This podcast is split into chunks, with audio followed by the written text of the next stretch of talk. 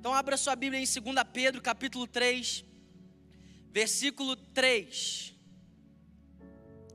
Antes de tudo, saibam que nos últimos dias surgirão escarnecedores, zombando e seguindo suas próprias paixões. Eles dirão: o que houve com a promessa da sua vinda? Desde que os antepassados morreram, tudo continua como desde o princípio da criação. Sabe, irmão, esse texto ele mostra para nós o desejo que Deus tem de levantar um povo que conhece o seu plano. Esse texto demonstra para nós o desejo de Deus em levantar uma igreja que não é pega de surpresa, uma igreja que não está perdida no meio do mundo, uma igreja que sabe para onde o Senhor está indo, para onde Ele está apontando, o que Ele está fazendo. É por isso que o texto começa dizendo assim: ó, antes de tudo, saibam. Até porque, na hora que acontece, você querer adquirir sabedoria, na hora é tarde demais. Você querer entender o que está acontecendo, quando as coisas estão acontecendo, é tarde demais, irmão. E é por isso que a gente entra na internet e vê tanta ignorância.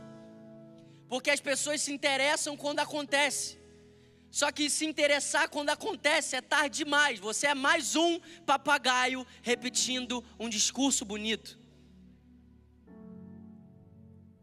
Então, a Bíblia está deixando claro para nós, antes de tudo. Ah, Bernardo, mas a gente não sabe quando isso vai acontecer. A gente não sabe quando o Senhor vai voltar. A gente não sabe se é na nossa geração. A gente não sabe se é na próxima geração. Mas a gente sabe de uma coisa, irmão: nós já estamos antes disso tudo. E a hora de conhecer o plano de Deus, o coração de Deus, é antes disso tudo acontecer. É por isso que Deus deu para gente uma palavra. Eu preguei lá em Charitas que Deus é um Deus que Ele estragou toda a surpresa.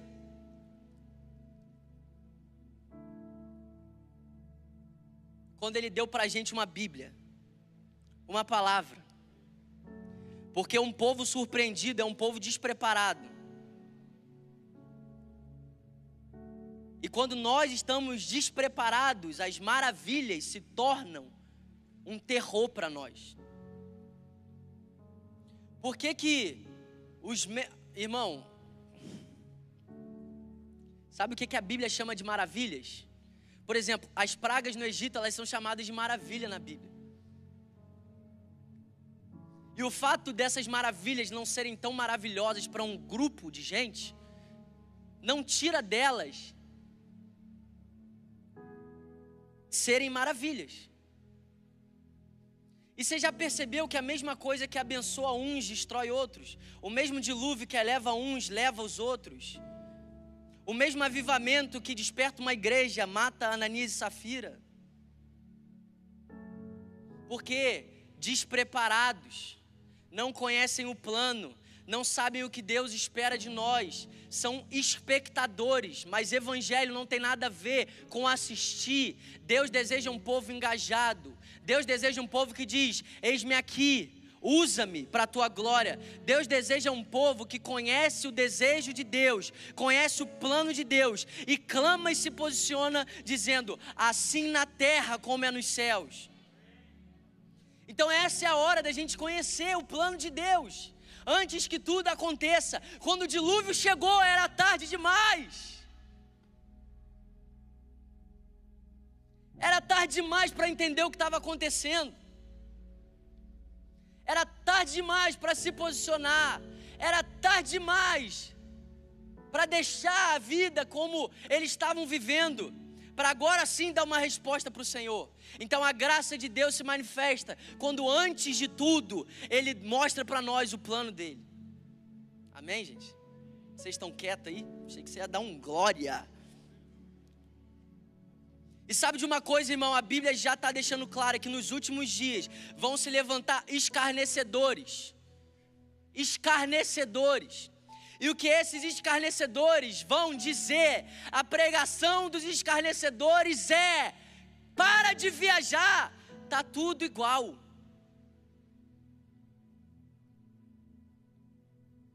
Tá tudo igual, sempre foi assim. Irmão, nós não estamos vivendo dias. Cara, meu Deus do céu, irmão. Meu Deus do céu. Se tem uma coisa que você não pode acreditar na nossa geração é que está tudo igual. Porque nós estamos vivendo dinâmicas únicas. Tem coisas acontecendo nos nossos dias que nunca aconteceram. E esses escarnecedores, eles chegam com esse discurso de que está tudo igual, e eles começam a zombar da promessa da vinda de Jesus. Aonde está a promessa da sua vinda? E eles começam a dizer que as promessas de Deus elas estão se tardando, mas a Bíblia diz que as promessas de Deus não se tardam. Só que a graça de Deus deseja que as pessoas sejam abençoadas pela sua promessa. A graça de Deus deseja que as pessoas estejam preparadas para as dinâmicas que vão acontecer. Se você está achando, irmão, que vir num culto e não viver no pecado é suficiente para você viver o plano de Deus, você vai deixar de achar hoje. Porque a Bíblia diz que aquele que perseverar até o fim será salvo. A Bíblia diz que por causa das dinâmicas, o amor de muitos vai se esfriar. Mas o amor de quem que vai se esfriar? Quem pensava que vir num culto era suficiente. Quem pensava que ligar uma transmissão e ouvir uma palavra era ser um bom cristão. Mas Deus espera muito mais de nós. A Bíblia diz que um povo que não discerne o tempo e as estações é um povo tolo.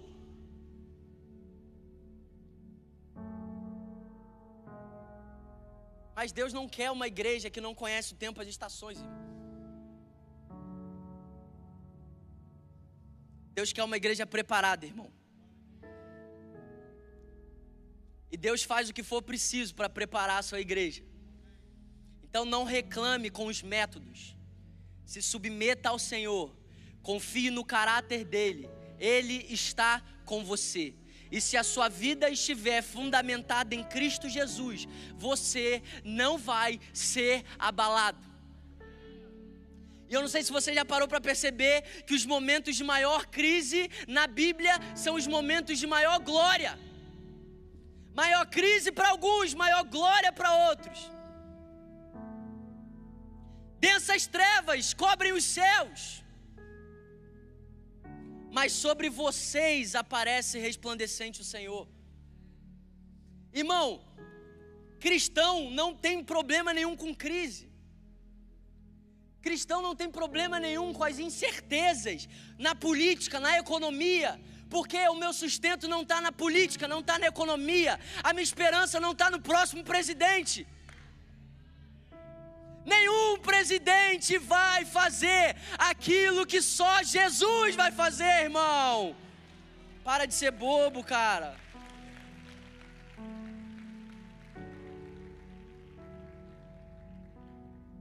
Primeira Pedro capítulo 1, versículo 6. Nisso vocês exultam, ainda que agora por um pouco de tempo devam ser entristecidos por todo tipo de provação Assim acontece para que existe um propósito, irmão. Provação tem propósito. Provação tem propósito. Provação é diferente de tentação. Deus não tenta ninguém. Amém? Provação existe um propósito. É como se Jesus fosse um professor querendo que a turma dele fosse aprovada, mas para ser aprovado precisa de prova. Então qual que é a nossa dificuldade com prova? Se a gente diz que a gente quer ser aprovado. Não existe a possibilidade, meu amigo, de você ser aprovado sem prova. Então a prova de Deus, ela vem com um propósito da gente ser amadurecido, da gente se tornar um povo firme e um povo aprovado.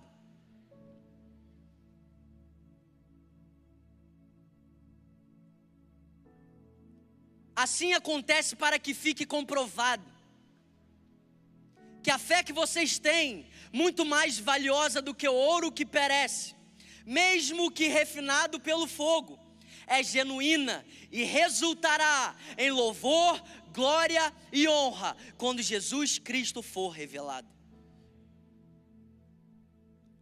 E esse tem que ser o padrão da nossa vida no meio das provas.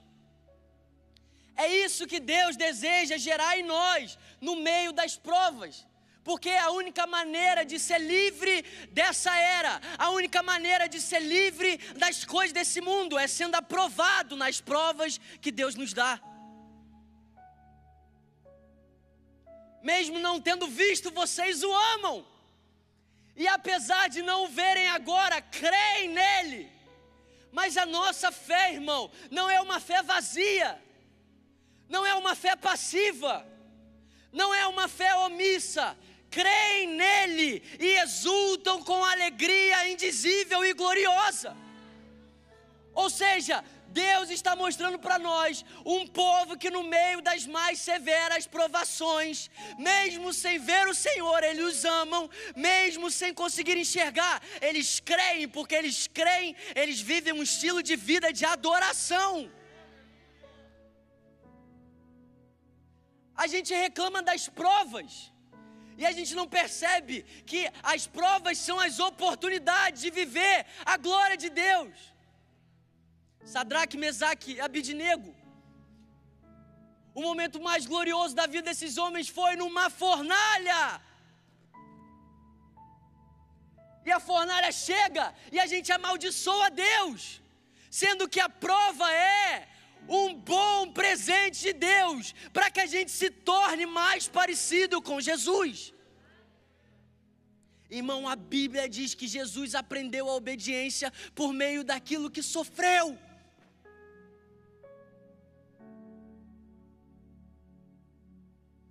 E tem uma boa notícia: os sofrimentos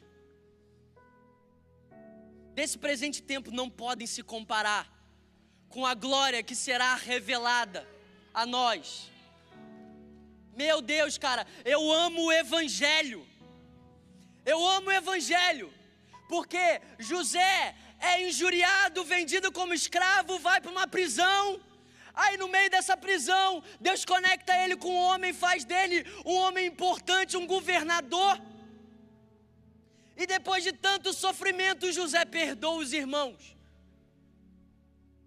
Sabe por que, que José perdoou os irmãos, irmão?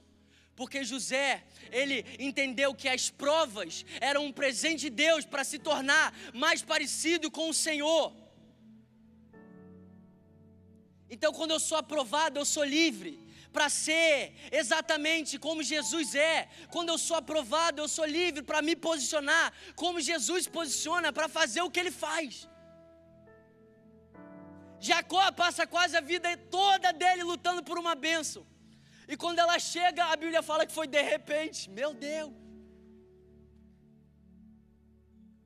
A Bíblia é a história de homens de Deus que passaram por diversas provações, que passaram por diversos desafios, que esperaram muito tempo para o cumprimento das promessas, mas quando as promessas se cumpriram, você não vê nenhum deles arrependido por ter esperado, por ter perseverado e por terem sido aprovados no meio da espera.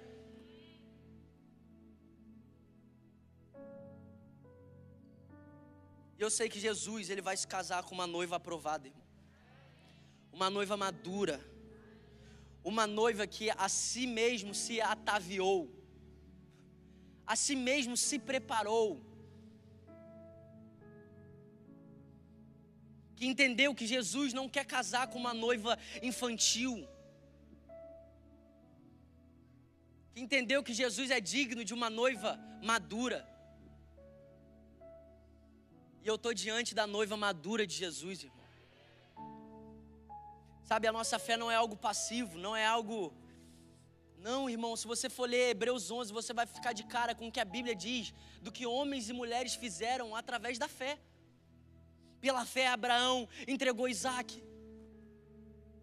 Pela fé, Sara, mesmo não podendo ter filhos, engravidou. Ou seja, não existe essa fé passiva, sabe?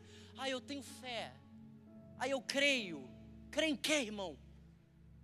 Quem crê? Porque a fé sem obras é morta. É impossível ser justificado pelas obras, mas não existe uma pessoa de fé que não tem obras. Então a gente demonstra a nossa fé com as nossas obras.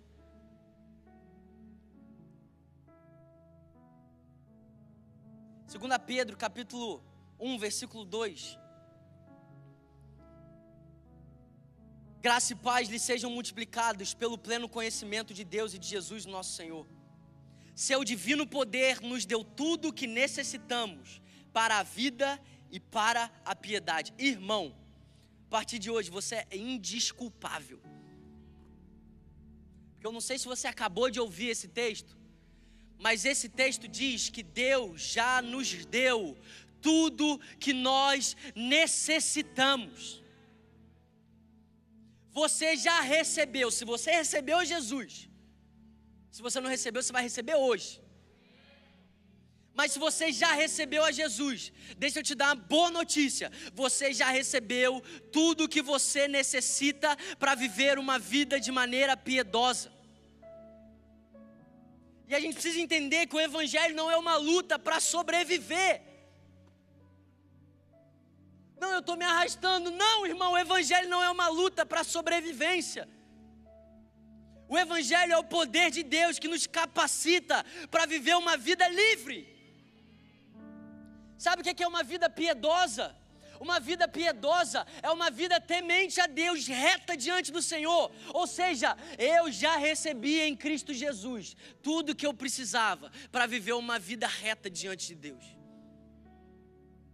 E essa é a vida que vale a pena ser vivida.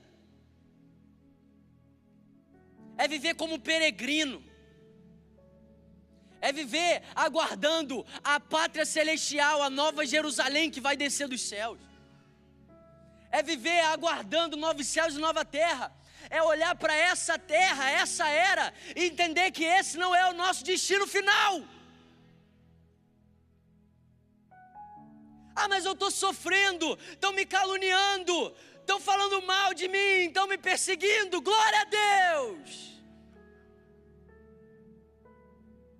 Eu estaria preocupado se você não estivesse passando por isso. Até porque, deixa eu te dar uma excelente notícia. A Bíblia diz que todos aqueles que viverem de maneira piedosa serão perseguidos. Quem está feliz aí?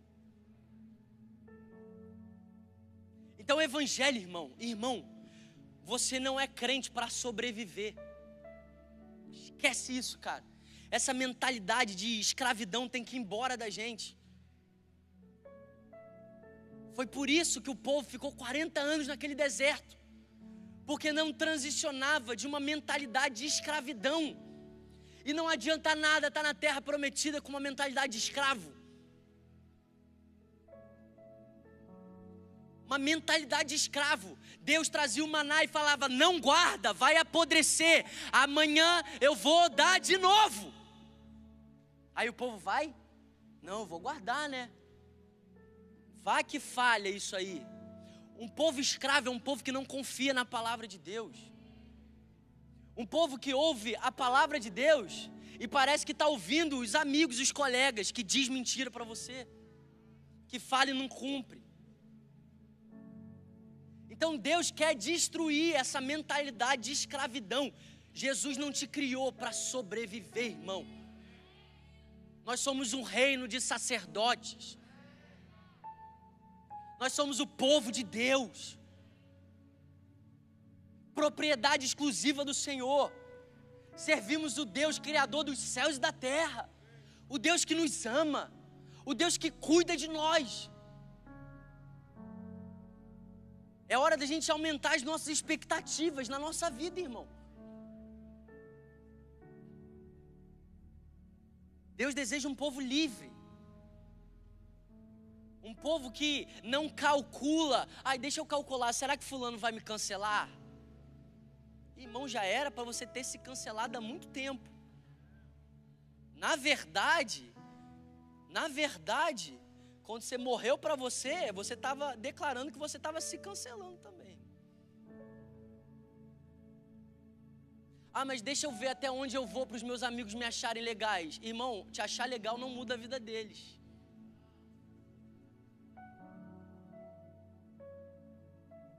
Pega um evangélico bem legal. Olha as pessoas que acham eles bem legal. E vê como não é nada legal a vida delas. Você já recebeu tudo que você precisava para viver uma vida reta, para viver uma vida santa para viver a vida que vale a pena ser vivida. Porque assim como Jesus, a minha comida é fazer a vontade daquele que me enviou. De nada mais considero a minha vida como preciosa para mim mesmo. Se não for para declarar, pregar o evangelho da graça de Cristo Jesus. É isso, amor. Confere aí na tatuagem. Errei. Isso. Confere no braço de Tainá que ela tem essa tatuagem, misericórdia. Sabe, irmão, e olha em nome de Jesus, cara, se você está ouvindo essa mensagem, você está falando assim, ai que saco. Caraca, irmão, Deus vai te pegar hoje. Mas Deus vai te pegar de jeito hoje, irmão. Deus vai te dar um mata-leão hoje no amor. Porque não existe vida melhor para ser vivida do que uma vida para a glória de Deus. Agrada-te no Senhor, e Ele satisfará os desejos do seu coração. Aí a gente pega um povo que não se agrada no Senhor e usa esse texto para manipular Deus para dar tudo o que eles querem. Aí vão me agradar no Senhor que Ele vai me dar um carro novo. Ah, vão me agradar no Senhor porque Ele vai abrir a porta. O texto não está falando isso, por mais que Deus abra a porta. Por mais que Deus dê um carro novo. Nenhum problema. Inclusive, estou Estou crendo para minha vida também. Uma casa nova, um carro, nem novo, porque nem carro eu tenho, mas amém. Em tudo dai graças. Mas irmão, essa é a vida que vale a pena ser vivida, cara. Livre. A minha esperança não são as coisas desse mundo, cara. Por isso que eu sou livre dele.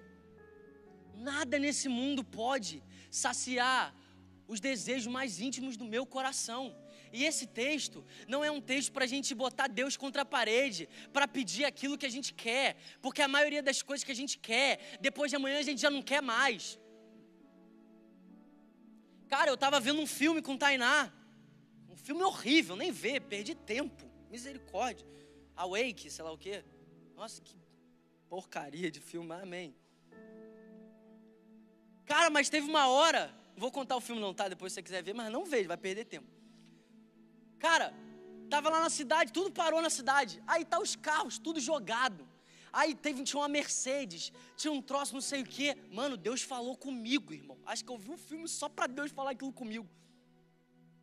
Cara, na hora que eu vi aqueles carrões deixados de lado, sério, irmão, Deus falou assim comigo: tá vendo como que as coisas perdem o valor? Tô falando por mim, irmão, tô confessando meu pecado. Porque eu sei o quantas vezes eu fiquei, ai Deus, eu preciso, eu quero, por favor, me dá logo. Aí naquele segundo Deus falou assim comigo: tá vendo como as coisas perdem o valor de um dia para o outro? É por isso que se apoiar nessas coisas é certeza de frustração. Irmão. Se apoiar nas coisas desse mundo é um tiro no teu pé para viver uma vida frustrada. E eu amo o salmo, quando o salmista diz: Deus frustra os planos das nações. Hum, vem para Jesus que você nunca vai ser frustrado.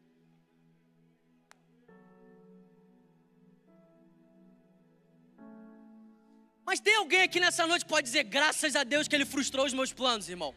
Vamos lá, irmão. Vamos lá. Tem alguém aqui nessa noite que pode dizer: graças a Deus que Ele frustrou os meus planos, porque Deus frustra os planos das nações, mas o seu plano, o plano de Deus permanece para sempre. Será que você pode aplaudir a Jesus o mais alto que você puder? E às vezes a gente precisa ter planos frustrados para não ter uma vida frustrada.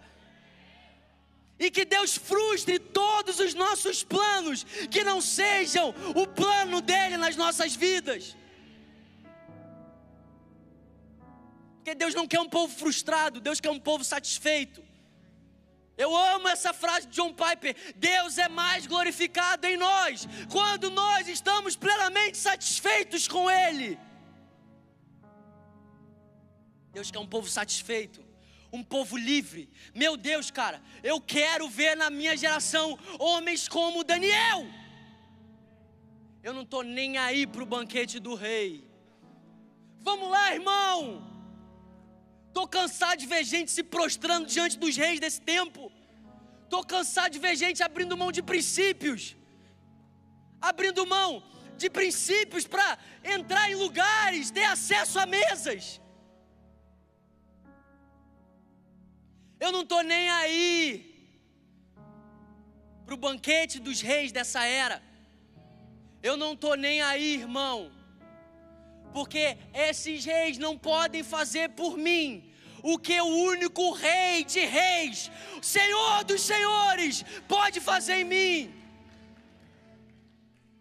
Irmão, isso não é a pregação de alguém frustrado, isso é pregação de alguém que está vivendo a liberdade pelo qual Cristo me chamou para viver. Eu não estou nem aí para os banquetes desse mundo, irmão. Eu não estou nem aí para a aprovação desse mundo. Pelo contrário. Sabe, a gente precisa entender que o Evangelho não é simplesmente nascer de novo, irmão.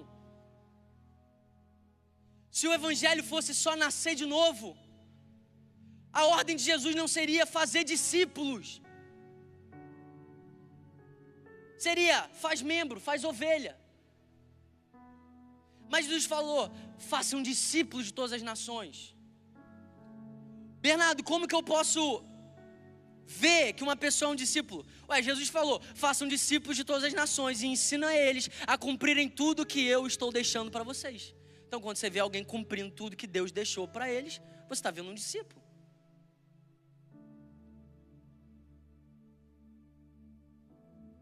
Jesus quer discípulos, irmão. Discípulos, irmão povo maduro, um povo livre, um povo maduro, um povo livre. Se você não tomar essa palavra para você, se você não clamar ao Senhor para que você viva de maneira piedosa e livre, não preciso nem terminar a frase. Está lascado, irmão. Agora, eu não vou aceitar um povo que ouve isso e fala assim: nossa, que chato. Não, irmão, isso aqui é o maior prazer da minha vida é viver para a glória de Deus, irmão. Eu nasci para isso. E quando eu coloco nele todo esse valor, quando eu entendo o valor que ele tem, aonde está o meu tesouro, está o meu coração, e se meu coração estiver nele, eu sou livre de todo o resto.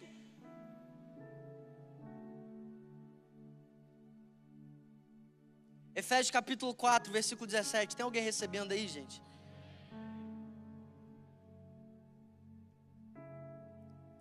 Assim eu digo a vocês, e no Senhor insisto. Será que é importante, irmão? Eu digo e insisto. Que não vivam mais como gentios, que vivem na inutilidade dos seus pensamentos. Eles estão obscurecidos no entendimento e separados da vida de Deus por causa da ignorância que estão, devido ao endurecimento do seu coração tendo perdido toda a sensibilidade. Eles se entregaram à depravação, cometendo com avidez toda espécie de impureza. Todavia, não foi isso que vocês aprenderam de Cristo. De fato, vocês ouviram falar dele e nele foram ensinados de acordo com a verdade que está em Jesus. Quanto à antiga maneira de viver, vocês foram ensinados a despir-se do velho homem que se corrompe por desejos enganosos a serem renovados no modo de pensar e a revestir-se do novo homem, criado para ser semelhante a Deus em justiça, em santidade, provenientes da verdade. Sabe, irmão? Hoje eu vim aqui falar algo para você. Eu quero realmente que a gente pare para pensar nisso, porque às vezes, cara, eu fico eu entro em umas crises e esses dias eu entrei em mais uma delas, mas são crises boas. Porque eu comecei a me lembrar de que quando eu fazia parte desse público aqui, que a Bíblia está falando de um povo destituído da glória de Deus, de um povo com entendimento obscurecido, de um povo que é, está destituído de Deus. Eu comecei a me lembrar que eu nunca precisei que alguém chegasse até mim e me falasse assim, Bernardo, você precisa mergulhar nessa realidade. Bernardo, você precisa ir mais profundo nessa realidade que você está vivendo. E sabe de uma coisa, irmão? A Bíblia está falando de um povo de coração endurecido. A Bíblia está falando de um povo destituído da glória de Deus. Mas a Bíblia está falando de um povo entregue. E eu não aceito, irmão, me entregar menos a Deus hoje do que eu me entregava para o diabo um dia. Porque eu não precisei de nenhum amigo meu falando, bebe mais, se prostitui mais, mergulha mais. Por quê? Porque essa era a minha natureza. Se a minha natureza era pecaminosa, o pecado fazia parte de quem eu era. Eu nasci nesse estado, e porque eu nasci nesse estado, eu me entregava a essa realidade. Só que a boa notícia é que agora nós recebemos uma nova herança, nós recebemos uma nova identidade, um novo DNA, um novo coração. Essa não é mais a minha natureza. Eu recebi uma nova natureza. E é isso que a Bíblia está dizendo. Vocês receberam a natureza de Cristo. Agora, como que a gente recebe a natureza de Cristo e não se entrega por essas realidades? Vamos lá, irmão. A gente precisa entender que tem alguém por trás da mornidão tem alguém por trás da apatia. Tem alguém por trás da indiferença. E esse alguém não é Deus.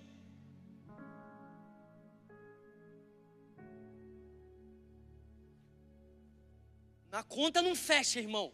Se eu era pecador por natureza, e eu me entregava cada vez mais para essa realidade. Eu não aceito hoje, com uma nova natureza, não me entregar ainda mais por essa realidade.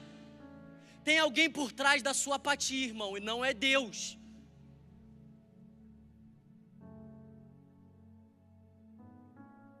Porque se eu me entregava para a minha antiga natureza, agora eu vou me entregar ainda mais. E se ninguém precisou me ensinar que eu precisava ir mais profundo no meio do pecado, eu não vou colocar a culpa em pessoas que não me motivam a buscar mais dessa nova realidade. E o texto diz que nós somos escravos daquilo que nós somos vencidos. Nós éramos vencidos pelo pecado, escravos do pecado, entregues ao pecado. Mas eu não sei você, mas eu fui vencido pelo amor de Jesus. E se eu fui vencido pelo amor de Jesus, se for para ser escravo de alguém, eu vou ser escravo de Jesus. E se for para me entregar, eu vou me entregar para Ele. E eu não aceito me entregar menos para Deus do que eu me entregava para o diabo. Eu não aceito, irmão. É por isso que você vai ver a Bíblia e não existe esse lance tipo, nossa, agora você, você foi salvo. Espera agora, espera. Não, a Bíblia, toda a Bíblia fala, portanto, assim como vocês receberam a Cristo, continuem a viver nele, enraizados na fé. Conheçamos e prossigamos em conhecer o Senhor Jesus. Irmão, evangelho não é lugar para apatia. Eu vou falar isso aqui de novo, porque isso mudou a minha vida. Porque os anjos estão diante do trono e do Senhor. Eles não são imagem e semelhança dele, mas eles também não são apáticos. E se os anjos, mesmo sem ter a imagem e semelhança daqueles que eles adoram, não são apáticos, eu não aceito apatia na minha vida, porque eu sou imagem e semelhança.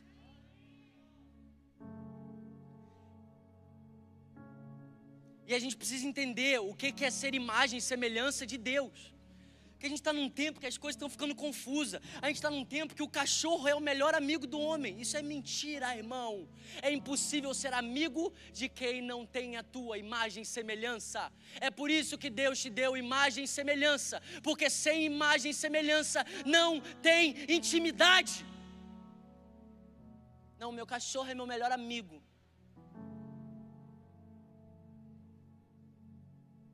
Aí a gente fica nessas doideira. E aí, quando a gente vai falar de imagem e semelhança, perde o poder. Porque parece um. Ai, hum. O que é imagem e semelhança? Ah, sei lá. O que é ser imagem e semelhança? Nem sei. E nem faz diferença também para mim. Porque meu melhor amigo é meu cachorro. Agora, quando a gente entende que a intimidade só é possível porque nós somos imagem e semelhança, os anjos não são amigos de Jesus, eles são servos. Mas Jesus disse: Eu não chamo mais vocês de servos, mas chamo vocês de amigos. Porque o servo não sabe o que o seu senhor faz, mas eu tenho dado a conhecer o meu plano para vocês. Eu não sou mais servo, eu sou amigo, eu sou imagem e semelhança do Deus que eu adoro.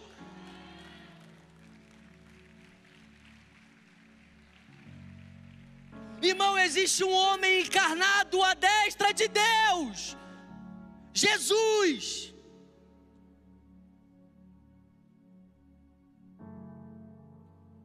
E se Efésios 4 diz de um povo que na dureza do seu coração era entregue ao pecado, a mesma Bíblia também vai dizer que um povo agora que recebeu a Jesus é entregue nessa nova realidade. Não, irmão. Evangelho não tem a ver com apatia, evangelho não é esperar salvação. Não, irmão, você foi salvo, você está sendo salvo. E você vai ser salvo. Porque ser salvo do inferno é só uma parte do desejo de Deus. Porque tem um monte de gente salvo do inferno e refém de si mesmo. Tem um monte de gente que não vai para o inferno, mas está vivendo um inferno na terra. E eu quero declarar, eu quero declarar sobre nós o contrário desse texto de Efésios 4. Porque nesse texto está falando que esse povo, tendo perdido a sensibilidade, eles se entregaram à depravação. E eu quero declarar que a gente crescendo em sensibilidade, a gente vai se prostrar e se entregar diante da santidade de Deus. Pega esse texto de Efésios 4, inverte. Essa é a realidade que Deus espera que você viva. Coração endurecido, coração mole. Entregue aos prazeres desse mundo, entregue ao verdadeiro prazer. Entregue a depravação, entregue a santidade. Entregues a impureza, entregue a pureza. Irmão, não existe meio termo na Bíblia. Quando a Bíblia fala, não adulterarás, não é só deixar de adulterar, irmão é deixar de ser uma pessoa adúltera, porque tem muita gente que não adulterou, mas é adúltero. Então, quando a Bíblia diz para você não fazer alguma coisa, ela está te jogando no outro extremo. Amém? Amém? Então, é tipo assim, não cobiça a mulher do teu próximo. Aí a gente acha que ser fiel é ficar assim. Não, irmão. Porque Jesus quer levar a gente por outro extremo. Eu estou tão satisfeito com a minha mulher. Eu estou tão satisfeito com a minha mulher. Gente, tá onde? Eu estou tão satisfeito com a, a minha mulher. Que eu não preciso olhar para mais nenhuma outra.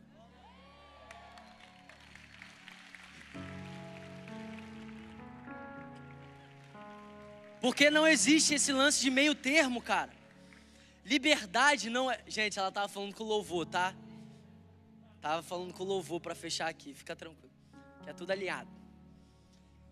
Então é, não existe, não existe liberdade no meio termo. Meio termo é escravidão, irmão. Ficar em cima do muro é escravidão. E foi para a liberdade que Cristo nos libertou.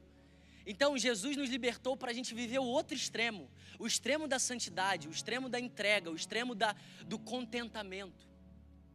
E é óbvio que isso é um processo, irmão. Você não está ouvindo isso aqui de um cara perfeito. Eu sou tão ruim quanto você e pior, talvez. Talvez não, acho que eu sou pior mesmo. Mas sabe, chegou a hora da gente entregar o nosso coração para a nossa verdadeira paixão, cara. Chegou a hora da gente entregar a nossa, nossa vida. Lembra que eu falei que nós já recebemos tudo que nós necessitamos para viver essa vida? Talvez você está ouvindo isso e parece muito distante. Você já recebeu tudo que você precisa. E essa mensagem é só Jesus te lembrando a vida que Ele tem para você. Porque você não vai ficar ouvindo falar de bons exemplos, você vai ser um bom exemplo. Você não vai ficar ouvindo falar de homens e mulheres que marcaram a história, você vai marcar a história. Porque Deus quer fazer isso através de nós. O mesmo Deus. Ele é o mesmo ontem, hoje, sempre será. E lembra que a gente tem falado, nossa oração tem que ser faz de novo nos nossos dias as mesmas obras, Senhor. Torna o teu nome conhecido através de nós. Mas sabe, meu irmão, eu já estou terminando. Quero ler um salmo que está em Salmo 119, versículo 20. Cara, essa aqui vai ser a realidade que você vai ver a partir de hoje. A minha alma está consumida por um desejo incessante pelas suas ordenanças. Cara, a gente precisa ressignificar essa palavra ordem. Porque a gente submeteu a tantos senhores instituídos da glória de Deus, que a palavra ordem chega a dar um calafrio na gente. Mas quando a gente se submete ao nosso Deus, a gente precisa entender que existe uma realidade para aqueles que dizem sim às ordenanças de Jesus. E a realidade para aqueles que dizem sim para as ordenanças de Jesus e, e moldam a sua vida para cumprir as ordenanças dele, é que essas pessoas, elas serão consumidas por um desejo incessante de continuar vivendo uma vida fiel a Deus. Eu sei, talvez seja difícil de acreditar, mas é por isso que a gente precisa renovar a nossa mente. Porque se eu lesse isso alguns anos atrás, eu não ia acreditar. Mas porque eu moldei a minha vida para cumprir as ordenanças do Senhor. E as ordenanças do Senhor são buscar Ele em primeiro lugar, amar Ele de todo o coração, amar o próximo como Ele mesmo quando a gente diz sim para essas ordenanças, quando a gente diz sim para o convite de Deus de ir mais profundo, de conhecer o coração dele, de mergulhar em intimidade, a gente começa a acreditar que de fato essa é a vida que nós estamos vivendo. Cara, obediência não é só algo tipo, eu obedeci. Cara, Deus deseja que a gente tenha uma obediência cheia de prazer. Os discípulos chegaram, eles compraram comida e eles estão olhando Jesus. Jesus não comeu nada e eles estão chegando para Jesus e falando: Mestre, é, você não comeu nada. E Jesus está olhando para eles e assim: Vocês não entenderam nada. Eu tenho uma comida que vocês ainda não têm. A minha comida é fazer a vontade daquele que me enviou. Cara, deixa eu contar uma experiência pessoal. Eu estava fazendo um jejum. E eu não sei se foi esse. É, mas Jejum é desafiador para mim, irmão. Deixar de comer é osso. É osso. Mas amém. É ordenança. Então eu quero moldar a minha vida para cumprir as ordenanças do Senhor. E teve um momento, cara, no meio de um jejum meu. Eu estava com tanta fome. Eu estava tão desesperado que eu não sabia o que eu ia fazer, se eu dormia. Eu não sabia, mas eu não conseguia dormir. Eu falei, ah, eu vou adorar a Deus. É, só sobrou isso, cara. Cara, e foi uma experiência que eu não me esqueço, porque eu comecei a adorar o Senhor, eu comecei a meditar na palavra. E quando eu olhei para o relógio, meu jejum já tinha acabado há umas três horas. E eu tinha perdido a fome. Sério, sério, perdido completamente. Eu sou daquele tipo, irmão, que é tipo assim, meu jejum acaba meia-noite, 11h58, eu tô assim, ó, na geladeira. 11h59, 59, 37, 38, 39, 40, 50. Mas nesse dia, cara, eu lembro que eu fui adorar o Senhor e passaram horas do fim do meu jejum e eu não tinha mais fome.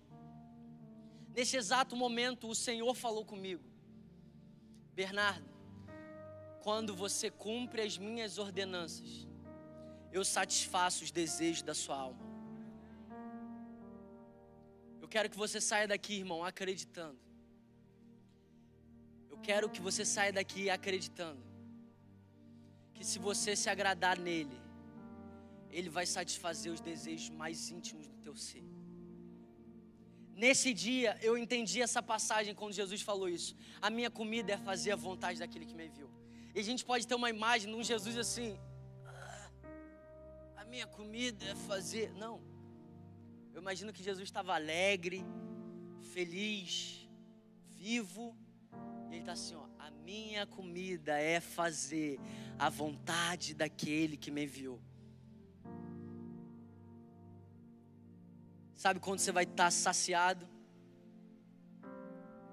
Quando você cumprir a vontade de Deus. Sabe porque você não consegue se saciar com droga, pornografia, prostituição, aprovação, dinheiro, mulheres, fama, aplauso? Porque é impossível. Essas coisas não tem como saciar o desejo da sua alma. A minha alma te deseja noite e dia. A minha alma te deseja noite e dia. Esse é o desejo mais íntimo do coração do homem. Desejo pelo Senhor. E eu estou aqui nessa noite. Porque eu creio que Jesus está te chamando de volta. Jesus está te chamando de volta para a vida de verdadeiro prazer Jesus está te chamando de volta, Jesus está te tirando de uma religião.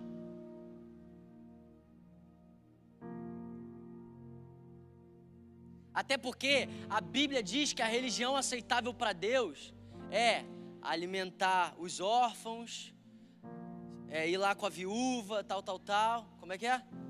É, Tiago fala. Aí a gente acha que é assim, ah, então a pessoa alimenta os órfãos, eles vão lá e, e tipo, ajudam as viúvas. Então eles estão aprovados diante de Deus. Mas o texto não acaba aí, irmão. O texto diz assim, ó, e permanecerem puros diante desse mundo.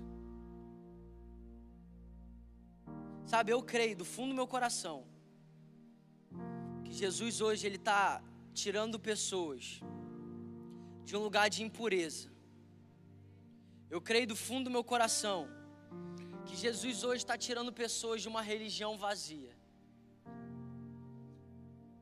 Jesus está te chamando para você viver a vida que vale a pena ser vivida.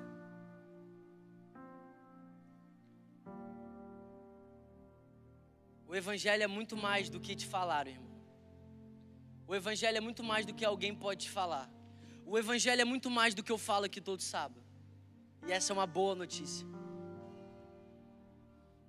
Sabe, eu creio que o Senhor, Ele está tocando corações aqui nessa noite.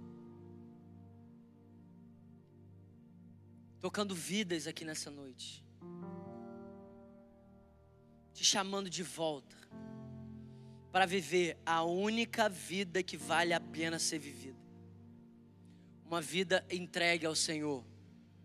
Governada pela Sua nova natureza governada pela sua natureza, a imagem e semelhança de Deus.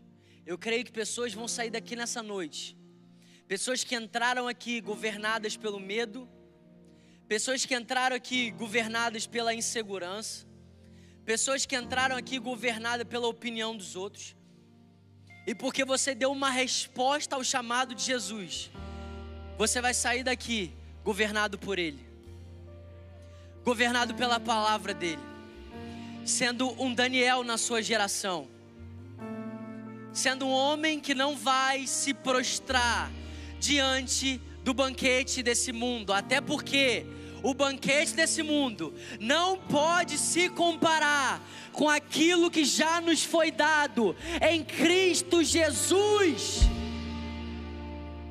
A Bíblia diz que a destra dele, a destra dele existem delícias perpétuas. Deixa eu perguntar uma coisa: quem está em Cristo Jesus aqui? Efésios diz que você está à destra do Pai.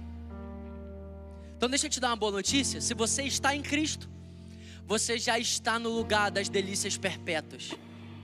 Esse lugar é Ele.